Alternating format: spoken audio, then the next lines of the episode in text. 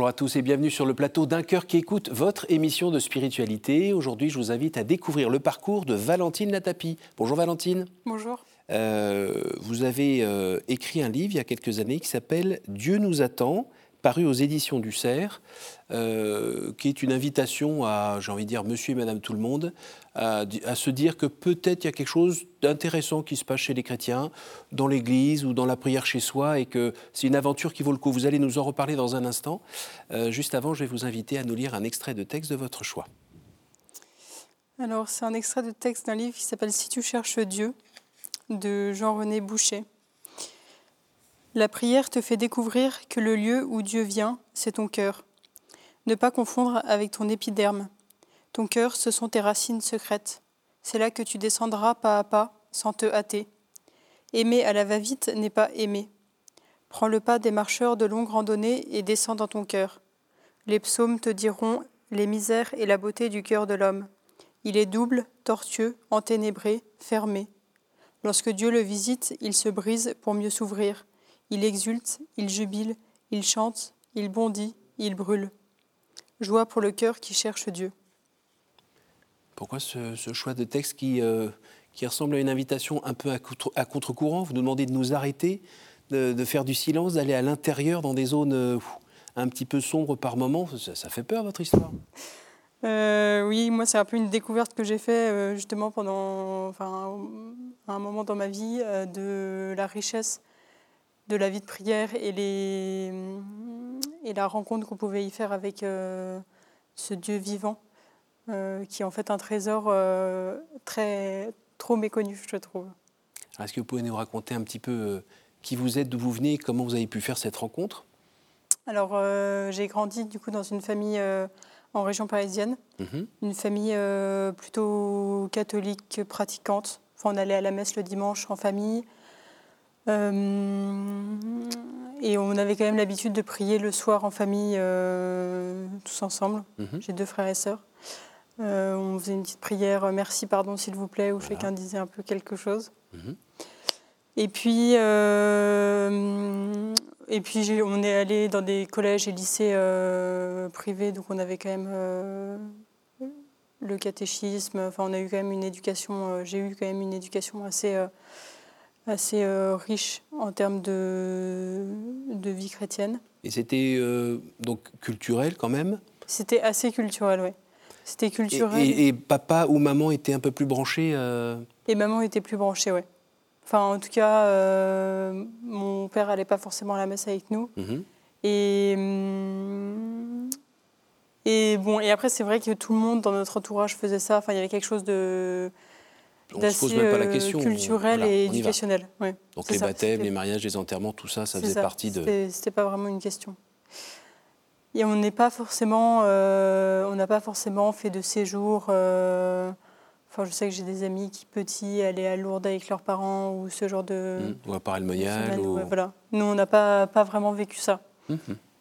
Et puis, ouais, et puis après, en arrivant euh, au lycée, on n'était plus obligé d'aller à la messe euh, le dimanche, donc chacun a fait un peu ce qu'il voulait.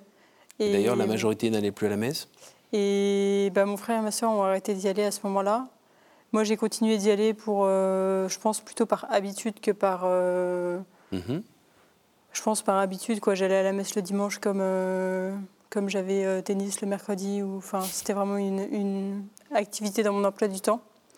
Euh, et puis j'ai continué à prier, à avoir cette vie de prière euh, seule le soir où, je sais pas, je continuais euh, à dire merci, pardon, s'il vous plaît, aussi par habitude. Parce qu'à ce moment-là, c'était un peu, Dieu, c'était un peu pour moi un, concept, quoi. C'était pas vraiment.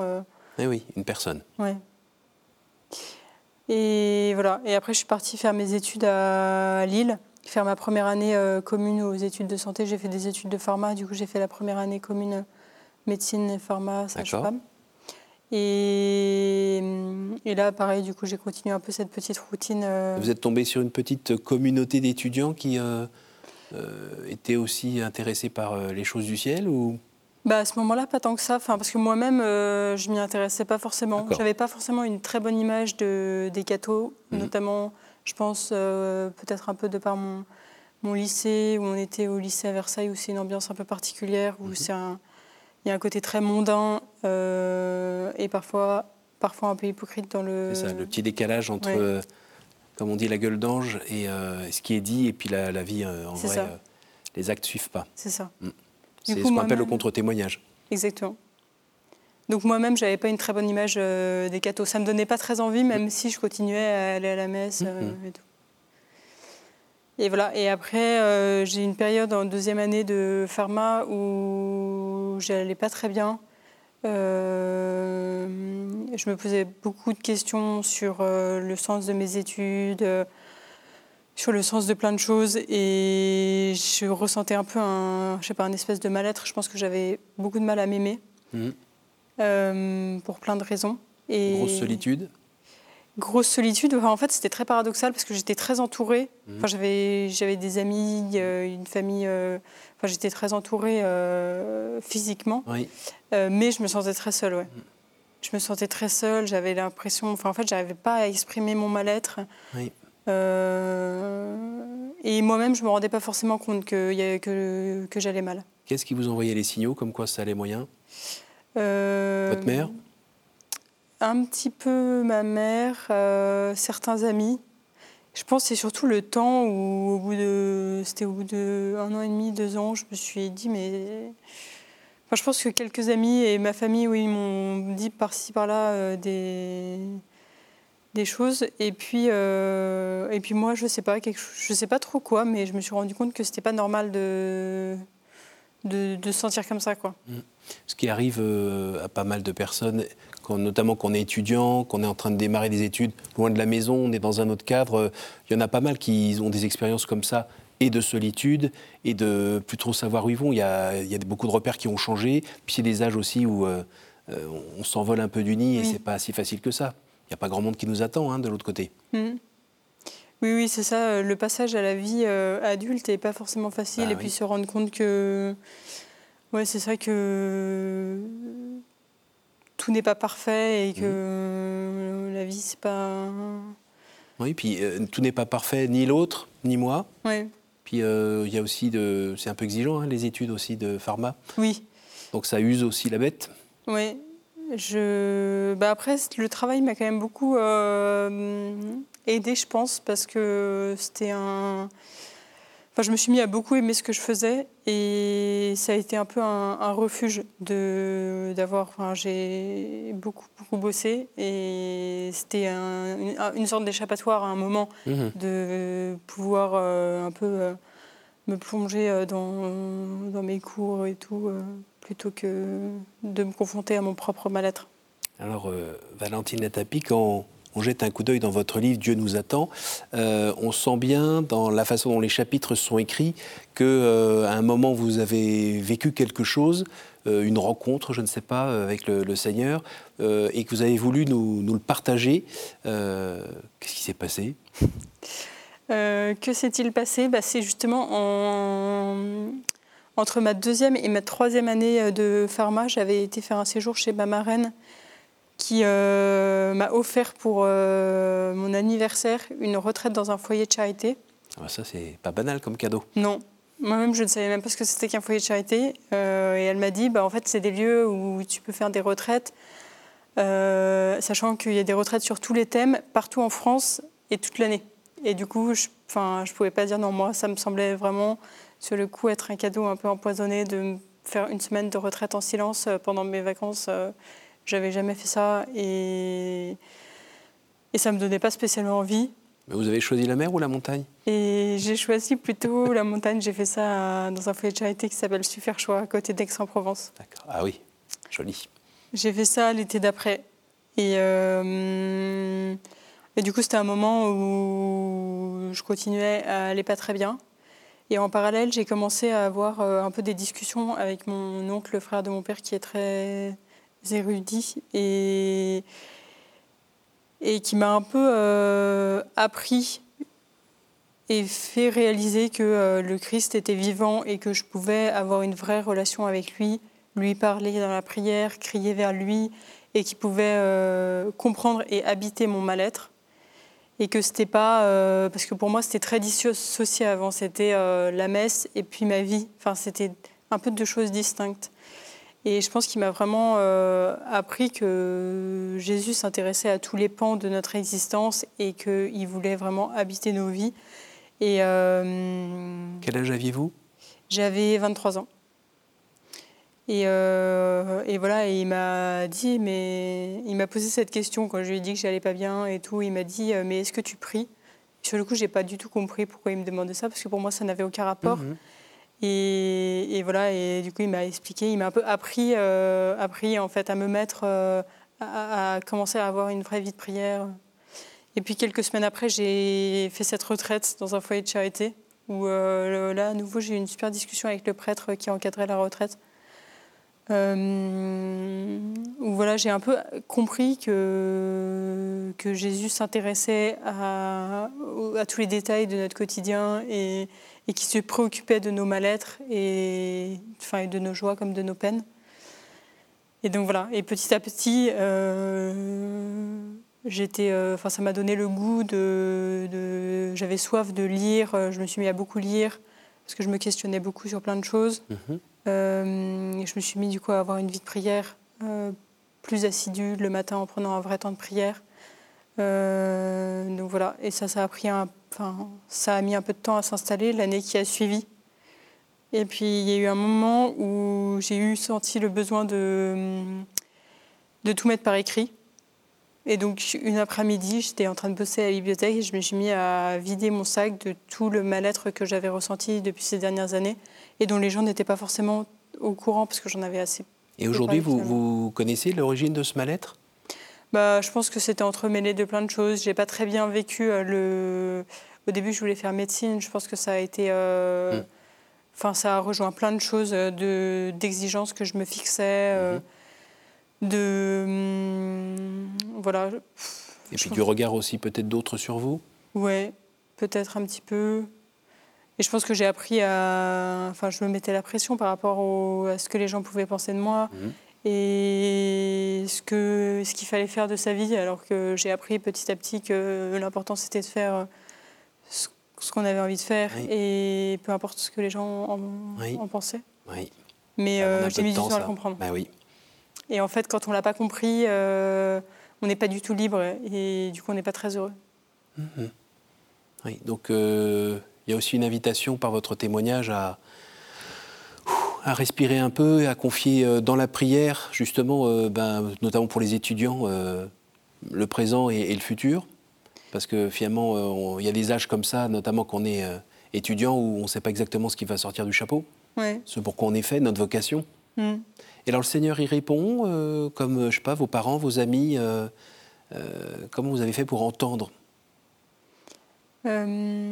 Entendre ce... Oui, ce que, ce que dit le Seigneur, parce que là, vous avez confié au Seigneur à travers votre prière, avec cette rencontre avec Dieu, mais finalement, souvent la question que les gens se posent, c'est Ok, mais si je parle à ma femme, elle me répond. Si je parle à Dieu, et il ne parle pas tout à fait de la même manière. Oui. Pour vous, vous avez vécu ça comment? Ben, Je pense que c'est quelque chose qui s'apprend euh, jour après jour. C'est sûr qu'au début, c'est pas du tout évident et surtout que la prière, euh, c'est et ça restera un combat. Parce qu'il y a des moments où, quand on prie, il ne se passe rien et on a l'impression que c'est nul et que ça sert à rien. Mm-hmm. Et en fait, c'est aussi en persévérant et en étant fidèle et assidu que les choses se déploient et puis on se rend compte petit à petit que ça illumine toute notre vie euh, sans forcément euh, sortir d'un moment de prière et en se disant Ah, Dieu m'a parlé. Mhm. Mais petit à petit, euh, nos décisions, nos... Enfin, tout est éclairé par, par ce temps qu'on prend seul à seul avec le Christ. Concrètement, les choses s'emboîtent mieux On se sent en paix? Oui, on se sent en paix. Enfin, moi, j'ai l'impression d'être vraiment en paix et de. Hum, et que les choses se déploient. Enfin, j'ai l'impression d'être euh, davantage la personne que je suis profondément, euh, parce que je suis plus libre et, mm, et oui, et que petit à petit, même si aujourd'hui j'ai pas l'impression que c'est totalement le cas, mais je sens que petit à petit, le, voilà, le, les briques s'emboîtent. Quoi. Il s'adresse à qui ce livre? Il s'adresse. Euh, Au départ, je pense qu'il s'adressait surtout aux personnes euh, qui se sont éloignées de euh, la, religion, la religion catholique, pour les mauvaises raisons. Moi, j'ai beaucoup d'amis euh, qui ont arrêté de pratiquer à cause de mauvaises images qu'ils avaient de l'Église, mhm. ce qui, je pense, peut se comprendre. Mais je trouve que, en fait, on a une telle mauvaise image qu'on passe à côté du message essentiel qui est le voilà, le message du Christ qui est mort pour nous et d'un Dieu qui nous aime d'un amour inconditionnel. Et ça, c'est beaucoup plus important que n'importe quel débat. Et, euh, pour moi, c'était le message que je voulais transmettre en écrivant ce livre. Euh, que oui, pour moi, c'est important de ne pas s'arrêter à, des débats de société et d'abord de de mettre tout en œuvre pour essayer de faire cette rencontre avec le Christ et de lui demander d'ailleurs cette grâce de faire cette rencontre parce que ça, tout est donné par lui. Et qu'après, une fois qu'on aura fait cette rencontre et que eh ben, on pourra peut-être euh, se questionner sur, euh, sur les grandes questions euh, sociétales de l'Église, mais, mais pour moi, ce n'est pas quelque chose qui doit freiner une rencontre avec le Christ, et ce qui est malheureusement trop souvent le cas. Et du coup, au début, ça s'adressait à cette population. Et, euh, bon, donc du coup, plutôt à des jeunes. Et bon, en fait, j'ai eu des retours de gens de tout âge qui l'ont lu et qui, que ça avait pu toucher. Donc euh, le mot mission a vraiment du sens. On a l'impression que c'est aussi euh, votre façon d'être missionnaire? Moi, j'ai l'impression que c'est ma façon d'être missionnaire. Après, c'est vrai que dans mon quotidien, je ne sais pas si je le suis toujours, je ne pense pas. Euh, mais je trouve que c'est un bon moyen euh, parce que je trouve que c'est parfois difficile d'avoir ces discussions euh, parce qu'il faut du temps et il faut être un peu en, cœur à cœur et enfin, on peut pas avoir cette discussion à 10 et hum, enfin je trouve ça plus compliqué en tout cas et je trouve que le fait d'avoir un témoignage écrit c'est un bon moyen de, pour transmettre. Si euh, aujourd'hui vous aviez à parler à justement des, jeunes adultes ou des étudiants, euh, de jeunes étudiants qui justement sont un petit peu dans une phase difficile, un peu perdue, qu'est-ce que vous leur diriez? Euh, Que Jésus les aime, que c'est aussi par les moments où on est perdu que on trouve notre chemin. Enfin, je pense que c'est important de passer par des moments où on est perdu et où rien n'a de sens, et, c'est quand même plus sympa de, sortir avec, euh, avec des amis, de, s'étourdir dans, dans la fête, le bruit, euh, l'alcool, euh, pourquoi, pourquoi pas les bras des garçons ou des filles pour, pour sortir de ce mal-être, pour s'en éloigner, quoi, pour l'oublier pour ben, C'est sûr que ça peut être un anesthésiant, mais... mais c'est la pharmacienne qui parle là. Mais c'est pas... Enfin, je pense pas que ce soit une solution pérenne, en tout cas. parce que c'est un pansement, enfin, de faire ça, je sais que même moi, ça a été un pansement et un échappatoire de se trouver d'autres préoccupations. Et alors que je trouve que quand on se met à avoir une vie euh, de prière et une vie euh, un peu à pratiquer vraiment sa, sa foi, euh, ça nous rejoint au plus profond de nous-mêmes et il en sort quelque chose de beaucoup plus grand que une soirée en boîte. Ça vous a permis de, rejoindre davantage votre maman dans la relation euh, en, en partageant plus de choses de fond comme ça? Euh, Oui, même toute ma famille, même mon père, euh, on a pu avoir des bonnes discussions sur la religion. ma mère, je pense, enfin, je pense que ça un peu, même moi, j'ai été moi-même surprise de, d'écrire un livre. Mhm. Et je pense que ma famille était aussi euh, surprise et j'espère fière, mhm. euh, je pense. Donc euh, ça a forcément amené à, à, des discussions et puis à, des, se déplacer un peu dans, dans, notre façon de voir les choses chacun. Alors on a eu parfois ici des, des, témoins qui étaient là qui venait de rencontrer le Christ, donc tout feu, tout flamme. Euh, il ne vivait, ne respirait, ne voyait le monde que par ça. Il ne comprenait pas pourquoi les autres étaient aussi congelés autour. Et eh, les gars, c'est là, il faut y aller. Euh, voilà. Après, quelques années plus tard, c'est parfois un petit peu différent. Vous-même, vous vous situez où euh, dans ces étapes-là? Bah, Moi, j'ai l'impression d'être quelques années plus tard. Enfin, je me rappelle quand je venais d'écrire mon livre, où à ce moment-là, au moment de ma conversion, j'étais Enfin, je pense que j'ai eu aussi des discours pas très ajustés où on est tellement tout feu tout flamme qu'on ne comprend pas et on n'a pas forcément les bons mots. Aujourd'hui, j'ai l'impression que les choses se sont un peu plus décantées. même si je sens que la route est encore longue. Donc la fidélité à la prière le matin, à la messe, ça, ça fait partie de, de, vos, de vos cannes pour bien avancer dans la vie sur le chemin qui est un petit peu compliqué quand même. Il l'est toujours. Hein Il l'est toujours, oui. Enfin, rien ne sera jamais tout rose. Mais ouais, la messe, la prière, la prière, c'est vraiment hyper important pour moi. Et euh, l'adoration aussi, je trouve que c'est un trésor euh, qui, qui est incroyable. Euh, donc j'essaye de d'y aller. Et puis mm. les sacrements, le, la confession, même si c'est toujours un combat de d'aller se confesser, c'est quand même des voilà des jalons qu'on pose qui mm-hmm. font que on peut tracer notre route, euh, même si c'est une route euh, sinueuse et étroite, euh, avec un appui sûr. le titre de ce livre, c'est Dieu nous attend. Alors Dieu aujourd'hui, qu'est-ce que vous pourriez dire de lui? Grande question, mmh. grande question. Je ne sais pas trop. Moi, j'ai l'impression que pour moi, ça a été à la fois un père, un ami, et je pense que j'ai appris grâce à Dieu à, m'aimer. Enfin, en fait, j'ai vraiment fait l'expérience de, l'amour inconditionnel de Dieu, quels que soient nos, choix, nos goûts, nos, envies. Euh, et, et c'est une expérience qui transforme. Euh, et donc pour moi, Dieu, c'est que ça, c'est euh, l'amour inconditionnel. Et... Le regard d'amour qui vous portait inconditionnel vous a permis de vous aimer vous-même. Le regard de vos parents, par exemple, ne suffisait pas. Euh, bah, non. Apparemment pas. je sais pas mm. c'est triste de dire ça, mais mes parents m'ont aimé euh, mm-hmm. d'un amour inconditionnel, mm. bien sûr. Mais euh, je pense que ça me suffisait pas. Enfin, j'avais besoin de plus, en fait, parce que j'arrivais vraiment.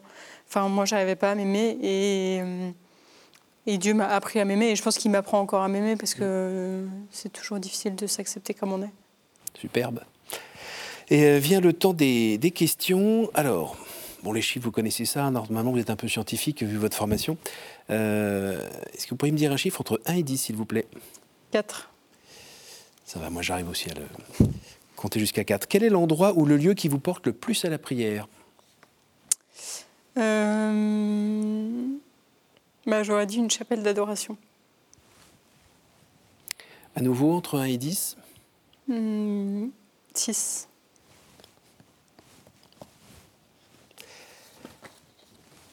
Au jour du jugement, qu'aimeriez-vous que Dieu vous dise, Valentine? Euh, Bienvenue. tu t'es bien battue. Tu es ma fille bien-aimée. Un dernier? Euh, Un. Quel conseil donneriez-vous à quelqu'un qui aimerait rencontrer Dieu? Euh, De lui demander de demander à Dieu de lui faire cette grâce, de, enfin lui donner cette grâce de, de se manifester à lui. Et demander comme ça dans la rue, euh, à la fin de cette émission euh, bah, N'importe quand. Parler comme ça, tout haut, dans son cœur de, D'exprimer euh, sans filtre tout ce qu'il qui ressent et de demander ce qu'il veut à Dieu pour qu'il se manifeste. Chouette. Merci beaucoup. Merci beaucoup, euh, Valentine Latapi. Je rappelle le titre de votre livre, Dieu nous attend, paru aux éditions du Cerf. Euh, comme vous disiez tout à l'heure, euh, c'est pour les gens qui n'y connaissent pas grand-chose, ceux qui ont beaucoup d'a priori et ceux qui ont pris un petit peu de distance. C'est des chapitres assez courts, mais qui répondent bien aux, aux différents aux différents a priori en fait qu'on peut avoir euh, sur l'Église.